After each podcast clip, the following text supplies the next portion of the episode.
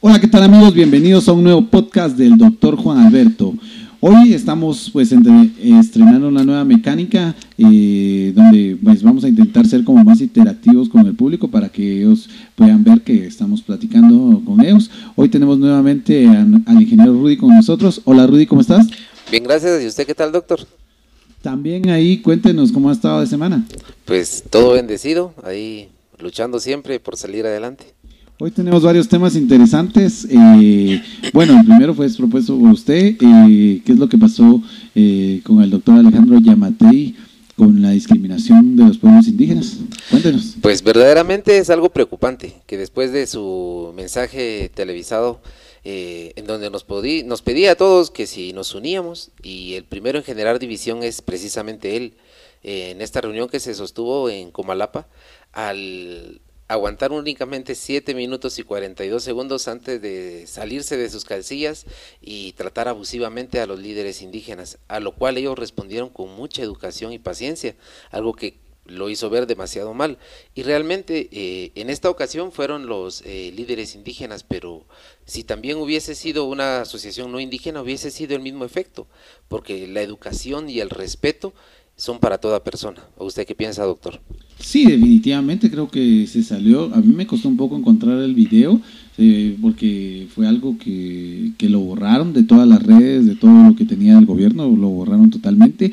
Eh, creo que sí, que lamentablemente quedó mal visto el presidente y esto crea un poquito de incertidumbre porque todos estos pueblos indígenas de aquí, de Quetzaltenango, Totonicapán, Quiché, que somos del altiplano, pues fueron los que estuvieron inmersos en el conflicto armado eh, pues que gracias a Dios ya se firmó la paz y muchos de ellos todavía lo recuerdan, de ahí están los SPAC y están dispuestos a, si no se les respeta, entrar nuevamente en todo esto, ¿no? Pues claro, creo que empiezan a abrirse algunas heridas que empezaban a cicatrizarse. Eh, esa altanería, esa prepotencia con la que se actúa, eh, tiene un efecto y empiezan entonces a recordarse aquellos tiempos difíciles, tiempos del conflicto que usted menciona, que aún hay personas que relatan historias atroces de las barbaridades que se cometieron. Y es importante recordar que eh, los pueblos indígenas organizados ya empezaron a declarar non grato al presidente. De hecho, hoy se tendría que haber tenido una reunión con eh, los 48 cantones de Totonicapán, a lo que ellos cancelaron la reunión y lo declararon non grato. Entonces, a solo seis meses de haber iniciado su gobierno, empezar a tener este tipo de respuestas del pueblo, que dicho sea de paso, no fue la mayoría de guatemaltecos quien lo eligió.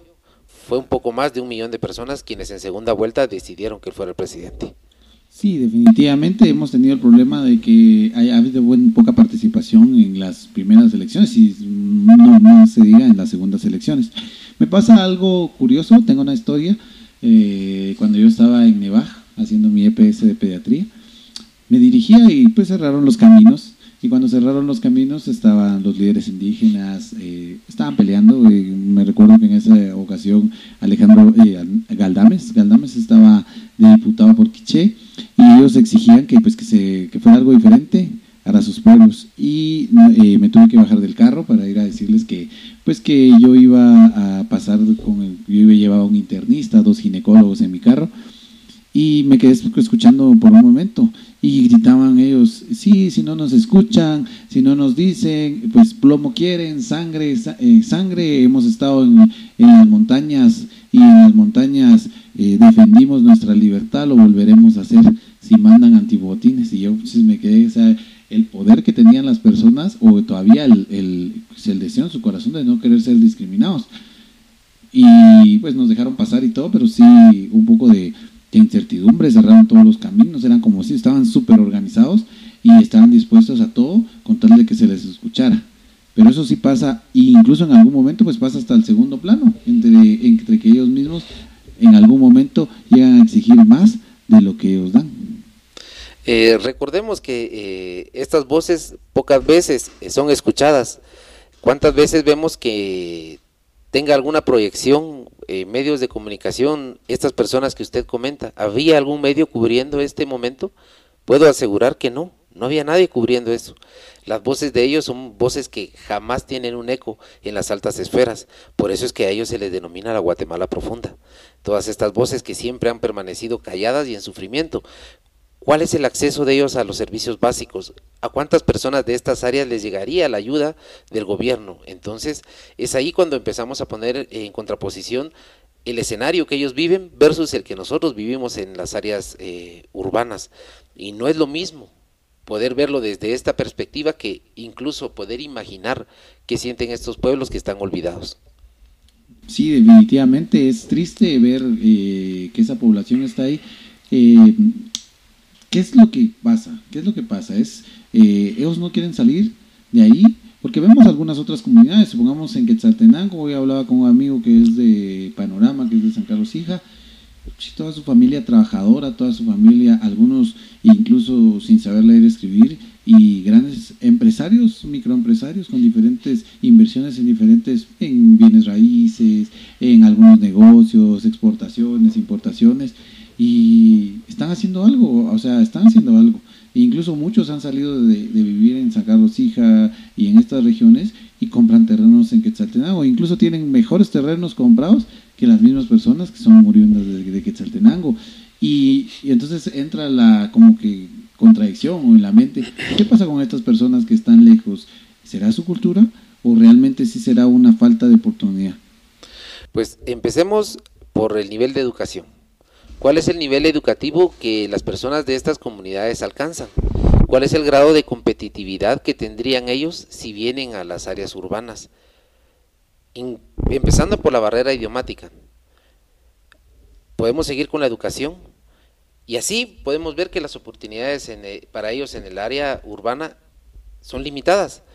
También seamos claros, ¿cuántas de estas comunidades eh, son de interés eh, de los intereses políticos y económicos de Guatemala. ¿Cuántas?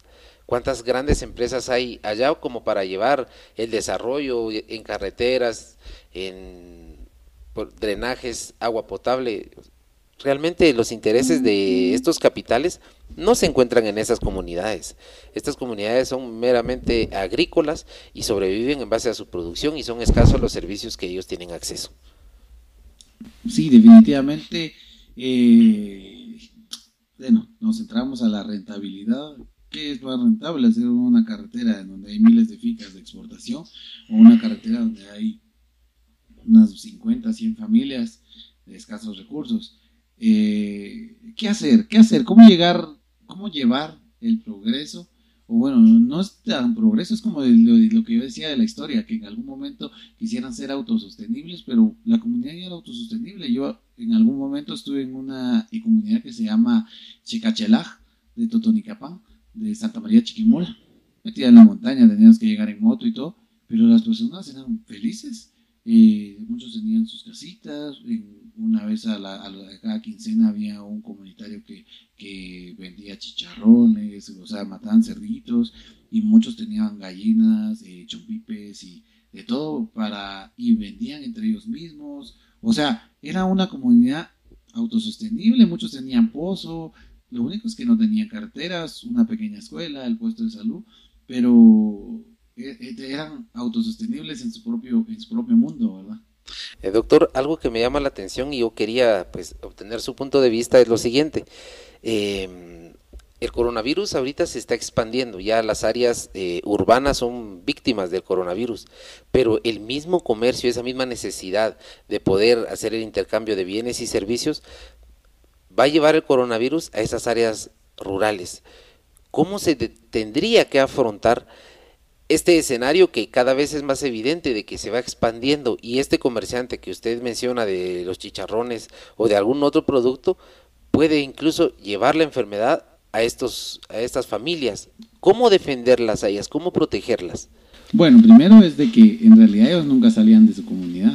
O sea, ellos vendían los chicharrones y todo a los que vivían ahí. Entonces ellos ya sabían y muchos era como el campero de la comunidad, ¿verdad? Saber que en ese momento iban a haber chicharrones y era a mitad de precio de lo que se veía aquí.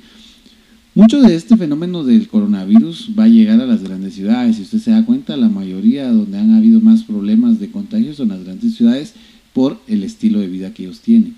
El estilo de ellos de vida de un campesino es levantarse a las 4 de la mañana, ir a, eh, a arar su tierra solo, eh, llegar a almorzar con su esposa y a las 4, 3, 3 y media, 4 de la tarde ya están adentro de su casa.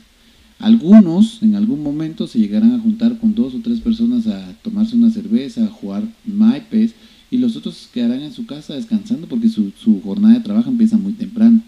La esposa va al molino, en algún momento llega, cuida a los niños porque tienden a tener muchos hijos y va a estar en la casa, posiblemente con algún bebé pequeño, cuidando otros más pequeños y no va a salir de casa en ese momento. El hecho de no ir a estudiar disminuye la diseminación. Además son casas que están muy extendidas en, su territorio. Ellos está la casita en el centro y tienen campo alrededor de que han sembrado. Y generalmente esas personas donde más se comunican con otras es en cuando van a la iglesia, ya sea evangélica o católica, y cuando van a los niños a, estudiar, es donde más se va a diseminar. Ellos van a tener menos contagio que nosotros, que nuestro estilo de vida es levantarnos temprano, pasar a echar un Mac o pasar a echar un cafecito en cualquier lugar, desayunar en casa, eh, juntarnos con los amigos en algún lugar, trabajo, lugares de trabajo donde hay mucha gente, salimos, tomamos un almuerzo, algunas personas tienen que ir a un comedor, eh, regresan a su casa tarde, eh, para distraerse deciden ir al cine, o juntarse con eh, alguna chava o que estuvo en la misma situación. Entonces esto va a aumentar la diseminación del virus, que es algo que no tenemos tanto en las comunidades que va a ser. Recordemos que en las comunidades también eh, la edad, la edad media de sobrevivencia es un poco más pequeña que la de las grandes ciudades, entonces ellos van a tener menos factores de riesgo y también por la forma en que ellos comen, el ejercicio que ellos hacen, vamos a tener menos enfermedades crónicas en algunos de ellos. Entonces eso va a ser una gran diferencia a la hora de la transmisión del virus. Tiene toda la razón, doctor, es un punto de vista bastante acertado.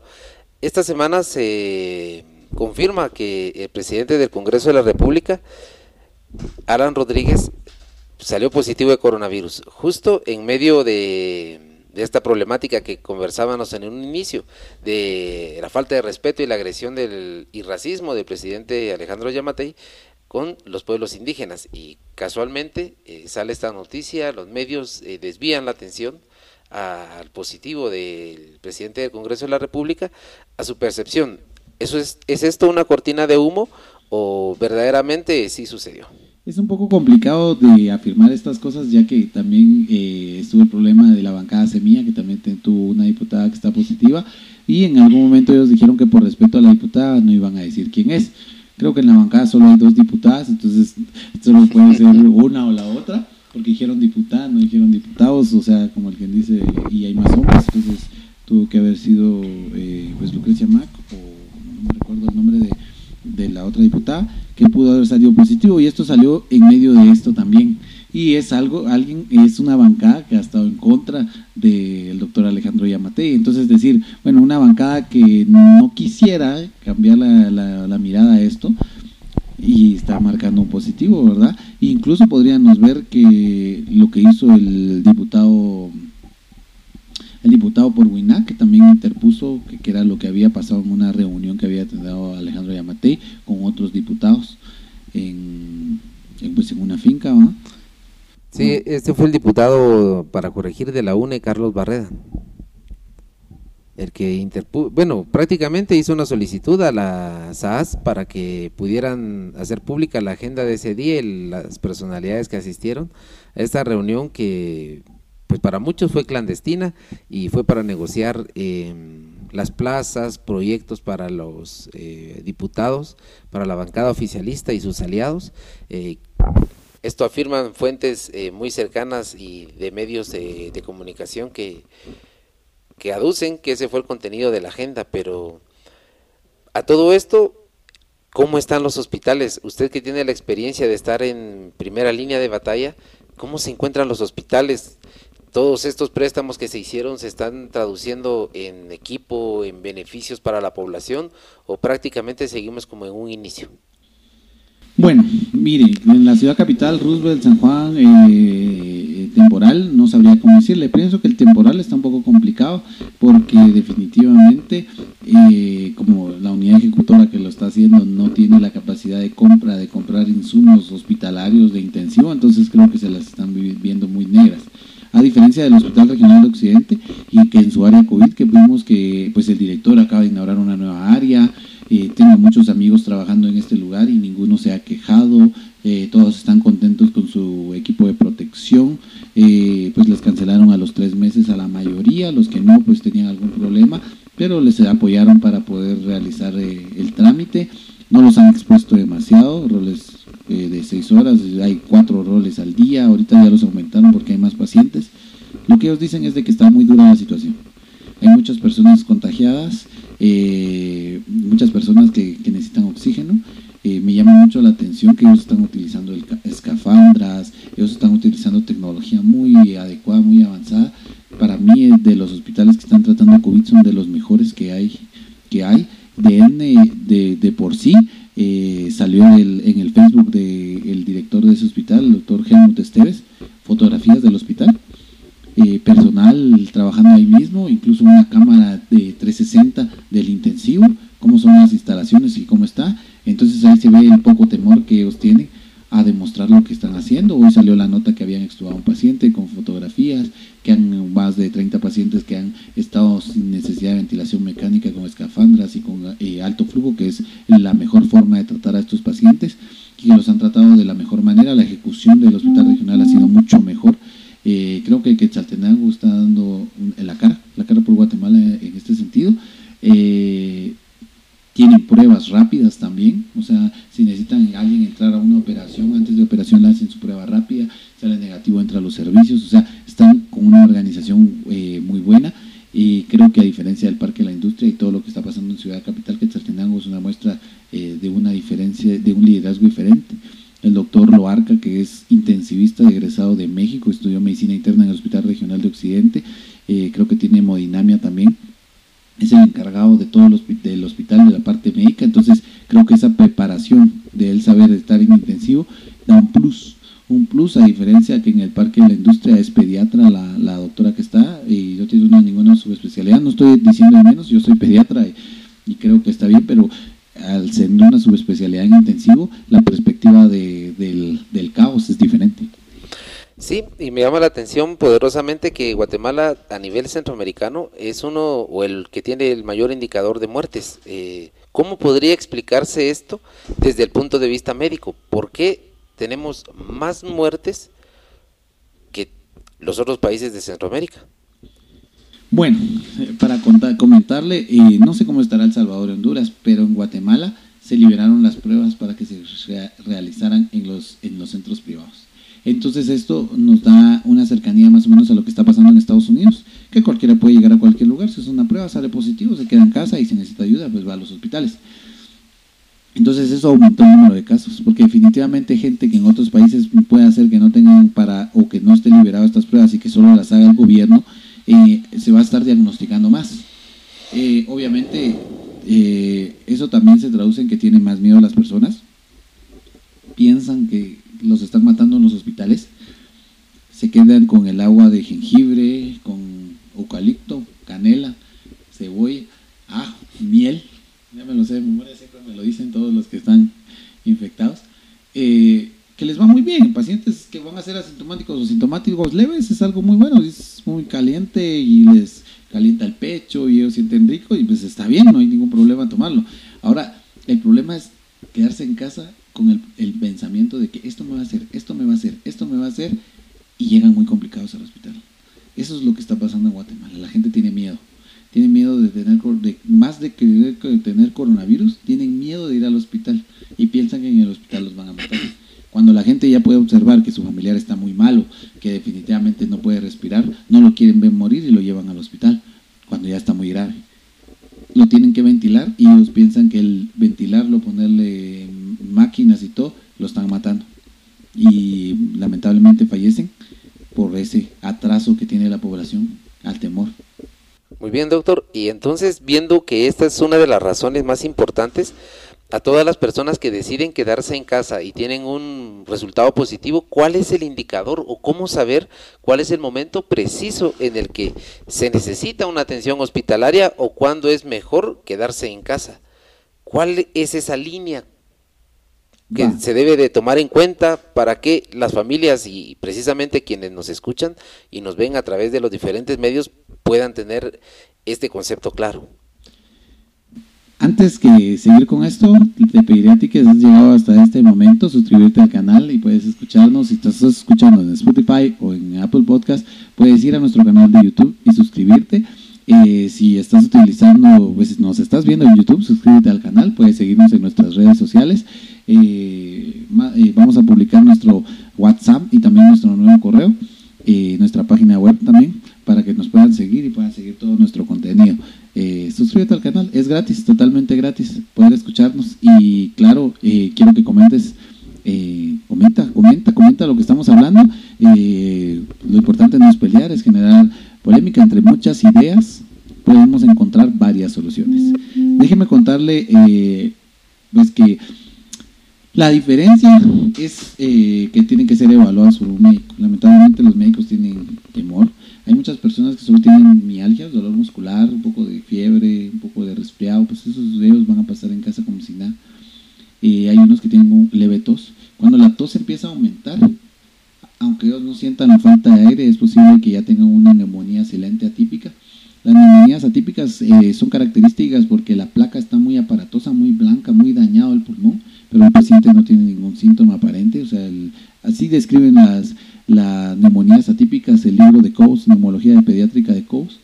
Y entonces eh, estos pacientes tienen el temor, sienten que todavía no tienen nada, pero ya la tos es más intensa y pues es evidente que tienen una neumonía, uno va a los auscultas y no entra bien el aire. No entra bien el aire, pero ellos no tienen síntomas eh, fuertes de la enfermedad, solo la tos. Eso es un indicador, es un indicador muy fuerte conforme se va intensificando la tos. Muchos dicen, no tengo fiebre, no tengo fiebre, como que la fiebre fuera el indicador, pero la fiebre no es el indicador. Muchos de esos pacientes no van a tener nada de fiebre, pero la tos va a persistir, va a persistir, va a persistir.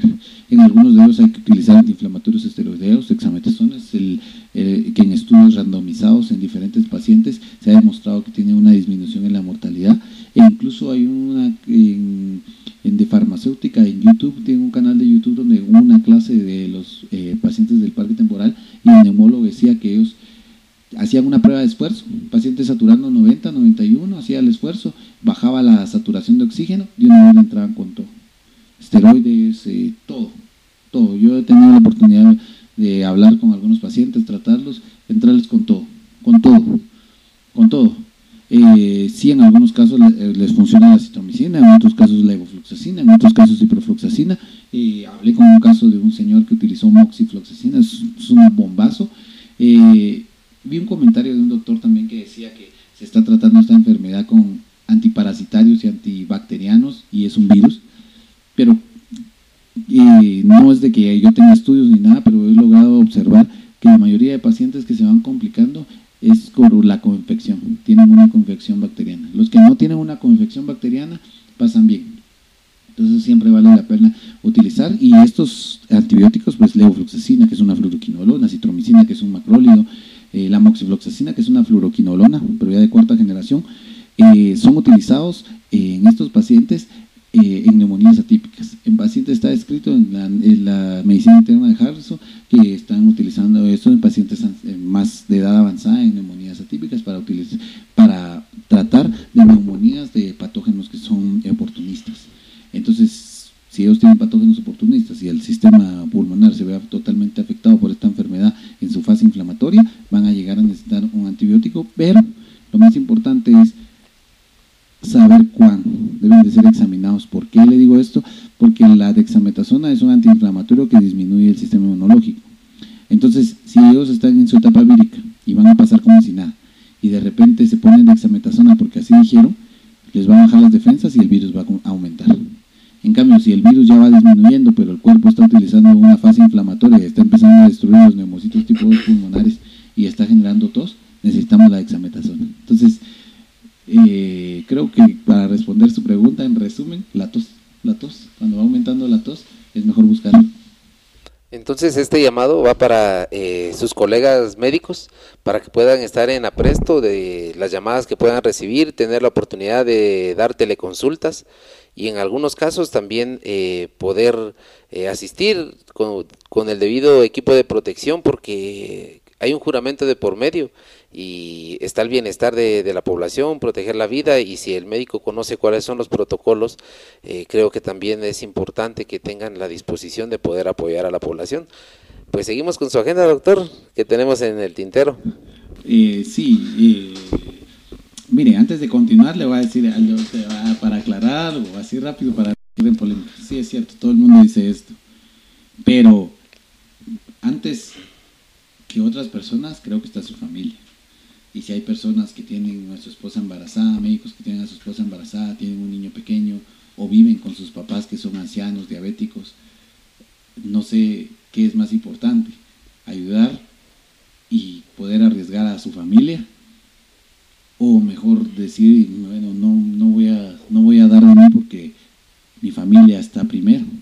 Es un poco complicado para los médicos, pienso yo. Pues en esta fase considero, bueno, que en donde nos encontramos, que ya es eh, netamente, eh, la infección puede estar en cualquier lado, ya es comunitaria, si el médico tuviera su clínica cerrada, pues que le creería al 100% de que él está resguardando a su familia, pero si es un doctor que tiene la clínica abierta y atiende 50, 70 pacientes diarios, eh, considero que el riesgo también lo tiene al atender a los pacientes en su clínica, entonces debería de hacerse una valoración, ¿verdad?, eh, a lo interno de cada profesional para poder poner en una balanza realmente las probabilidades de contagio. Sí, muchos médicos que ya no han querido tratar a estos pacientes han cerrado sus clínicas. Hay médicos que ya no están atendiendo pacientes en sus clínicas por el temor. Obviamente ahorita ya después de 3, 4 meses de no estar atendiendo pacientes o estar cerrado, eh, pues eh, definitivamente pues están empezando a reabrir y pues exponerse porque obviamente también hay necesidad de alimentación eh, de la familia y todo esto pero sí es un poco complejo, es un poco complejo y muchos preguntan antes, tienen muchos protocolos para tenerlos en sus clínicas. También pasó un fenómeno que los en, las áreas de salud, si, el, si había visto un médico, pues un, este, si había visto un médico, le cerraban, le cerraban la, le cerraban la clínica por varios días para desinfección. Entonces también esto generaba problemas, ¿verdad? Al médico, al médico en vez de decir, bueno, usted lo vio, sí, usted sustró su traje de protección, no, no, hay problema, va a desinfectar su clínica, sí, supongamos en mi clínica, eh, los encargados de la clínica, que son los ginecólogos, ya tienen ahorita eh, luces UV para desinfectar, miran a un paciente, tiran la luz UV, esperan. Obviamente esto reduce la cantidad de pacientes que van a ver, pero es protección para, para ellos mismos y, los que los rodean. ¿no?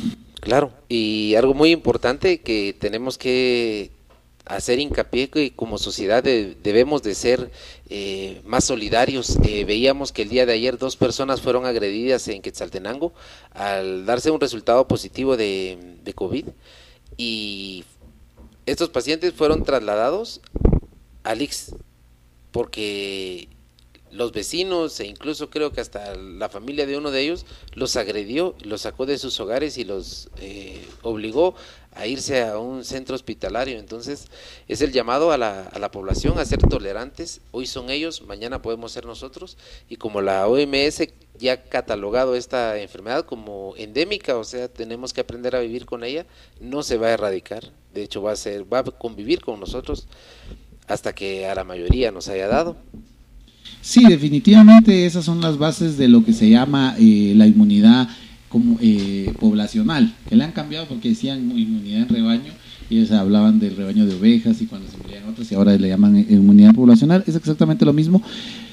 Eh, esta es la, la, ideología, vamos a vivir con ella. Sí es eh, una enfermedad que da mucho estigma social a muchas personas. Hablaba hoy con un amigo que, que su papá pues había salido positivo a coronavirus, de los primeros y pues él venía de, de, otro país, de Estados Unidos, con papeles, nunca fue inmigrante ni nada, y él venía consciente de que venía enfermo, sabía que en Estados Unidos no lo iban a tratar porque en Estados Unidos no, si no tienen seguro no los tratan, o sea, él quería venir a su país.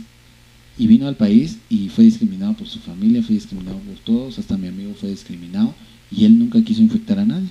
Él vino protegido, incluso antes de entrar al país llamó a las autoridades para que supiera que él necesitaba el tratamiento, lo fueron a traer con todas las medidas de seguridad, fue trasladado a los hospitales correspondientes, fue tratado y gracias a Dios está bien, gracias a Dios está vivo por el gobierno, o, sea, o por las autoridades, o no tanto por el gobierno y las autoridades, sino que por los médicos que lo atendieron en ese momento, pero fue discriminado quemémoslo, saquémoslo, que ya nos atiendan. O sea, ¿qué es lo que pasa con la gente? O sea, ¿qué es lo que pasa con la gente? La gente va a estar enferma.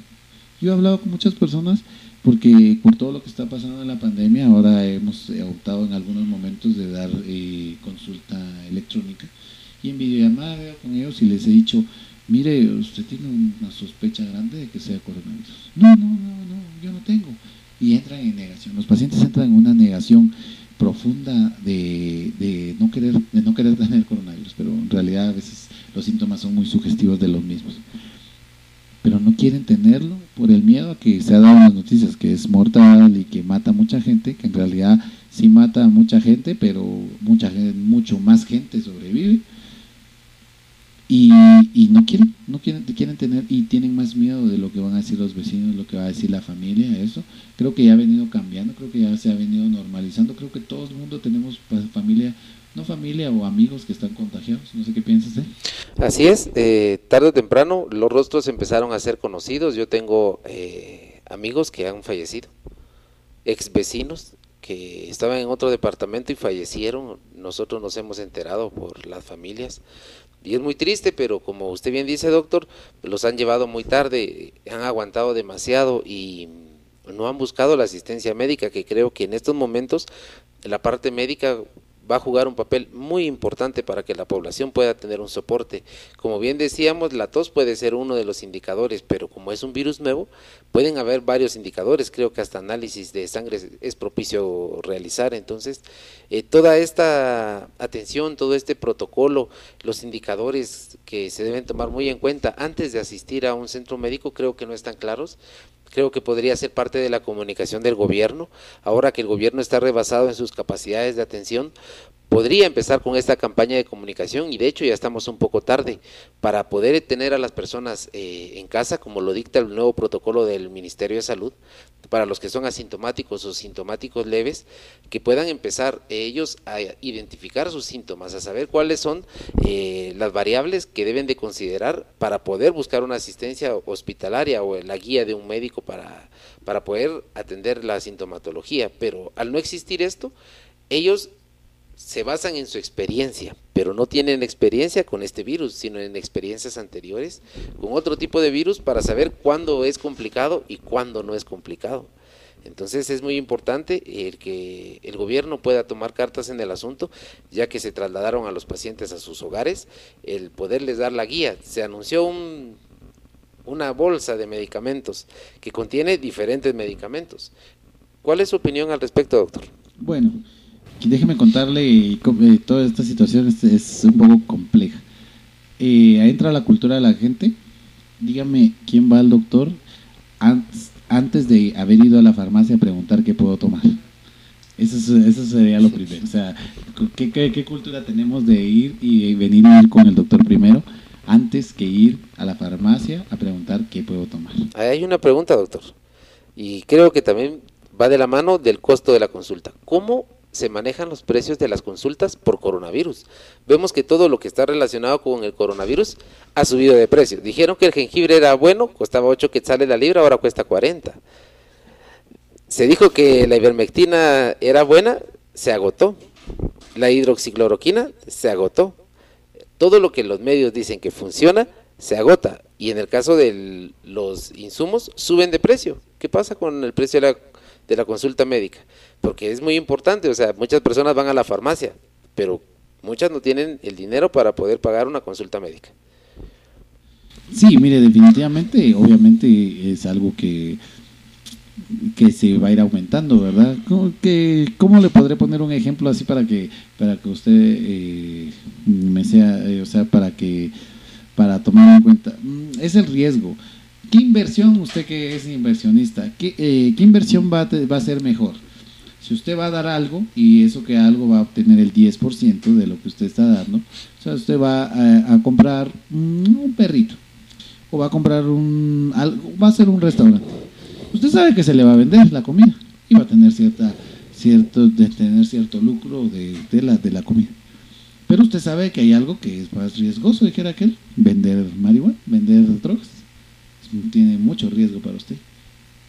Entonces, como tiene más riesgo, tiene que tener más ganancia. ¿O no, es, o no sé qué piensa usted de esa analogía? Eh, sí funciona así en, cuanto al riesgo de las inversiones. Eh, mayor va a ser la ganancia. Pero sin embargo, si es en teleconsulta, ¿cuál sería el riesgo del médico? Eh, la verdad es que en teleconsulta es un poco complicado ver a ese tipo de pacientes.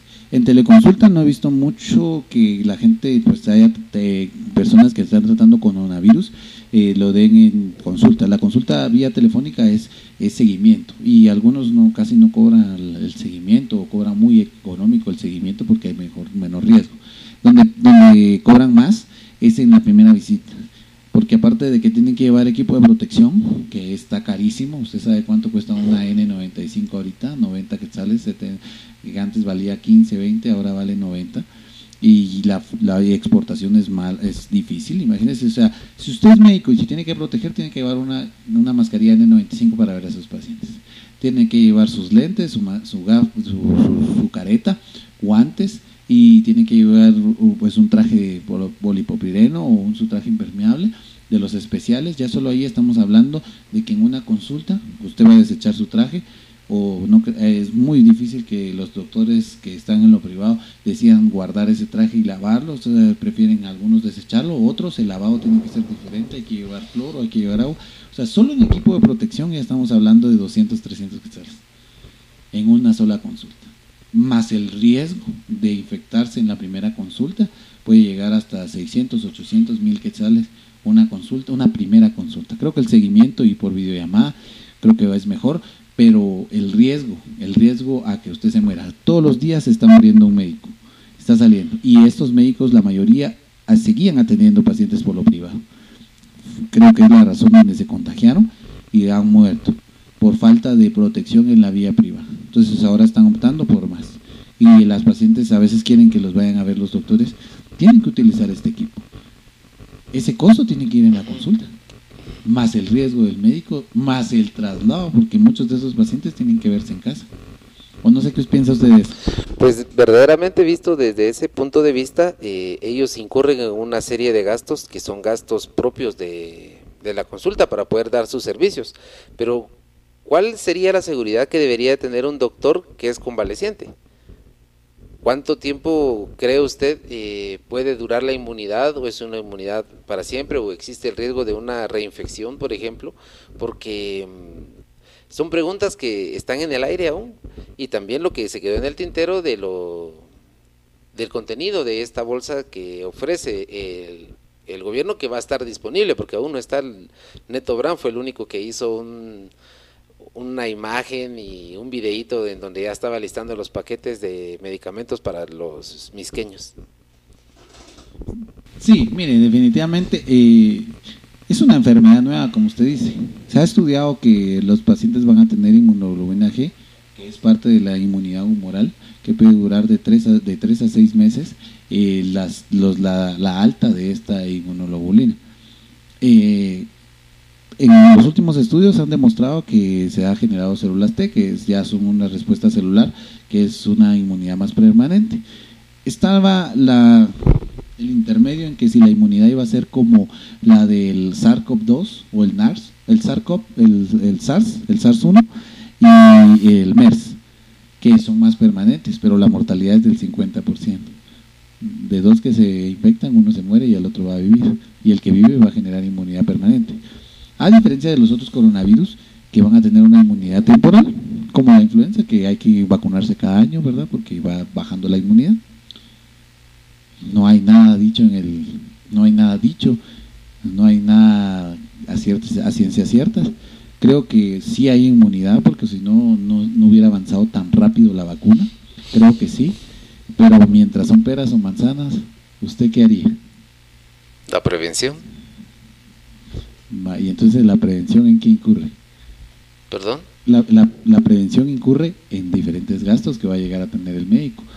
Y el riesgo, no tanto para él, también para su familia. Si a él ya le dio, es convaleciente, pero él quiere pues, ver a su papá o vive con su familia que no les ha dado, ¿en qué momento, qué, qué protocolo para entrar tiene a su casa? ¿Cuánto de gasolina va a gastar para ir a la casa? ¿Se está exponiendo a que, a que los vecinos se den cuenta y lo ataquen? Eh, se está exponiendo a que lleve el virus en el carro o que lleve el virus en alguna llave, un lapicero, en su equipo, infectando a algún familiar que se muera. O sea, el riesgo es enorme. Entonces, como es el riesgo, pienso que es la recompensa. Muy bien, entonces prácticamente hay eh, un gran segmento de la población que básicamente va a tener que aprender a identificar la sintomatología y decidir el momento en que pueden asistir a los eh, centros de salud. ¿Por qué? Porque, como usted bien dice, el médico ya mm, llega a un punto en donde eh, tiene que poner en balanza y realmente, como usted escribe, eh, cada uno de los costos, pues obviamente el costo de cada consulta o de la primera consulta va a ser elevado. ¿Cuántas familias lo puedan sufragar? Pues creo yo que el tiempo no lo va a decir. Sí, solo para terminar, recuérdese que muchos médicos va, va a cobrar la consulta que lleguen. Cuando lleguen a la casa, no es un paciente, son seis, porque toda la familia quiere ser examinada.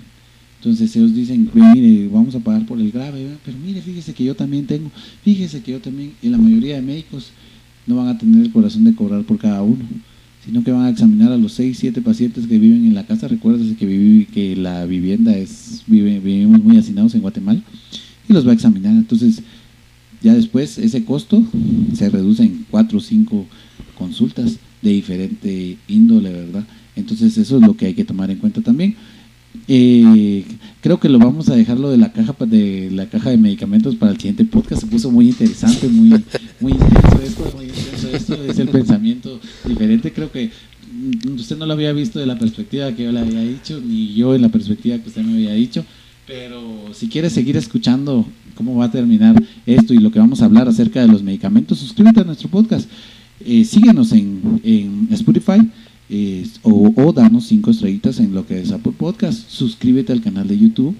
Dale click a la campanita para que se te avise. No solo subimos podcast, también subimos diferentes videos. Tenemos, vamos a tener un video muy interesante del uso de el oxímetro, así como vamos a tener un video muy interesante de qué es lo que está haciendo la brigada cubana en Guatemala para el apoyo a esta enfermedad de COVID. ¿Algo final?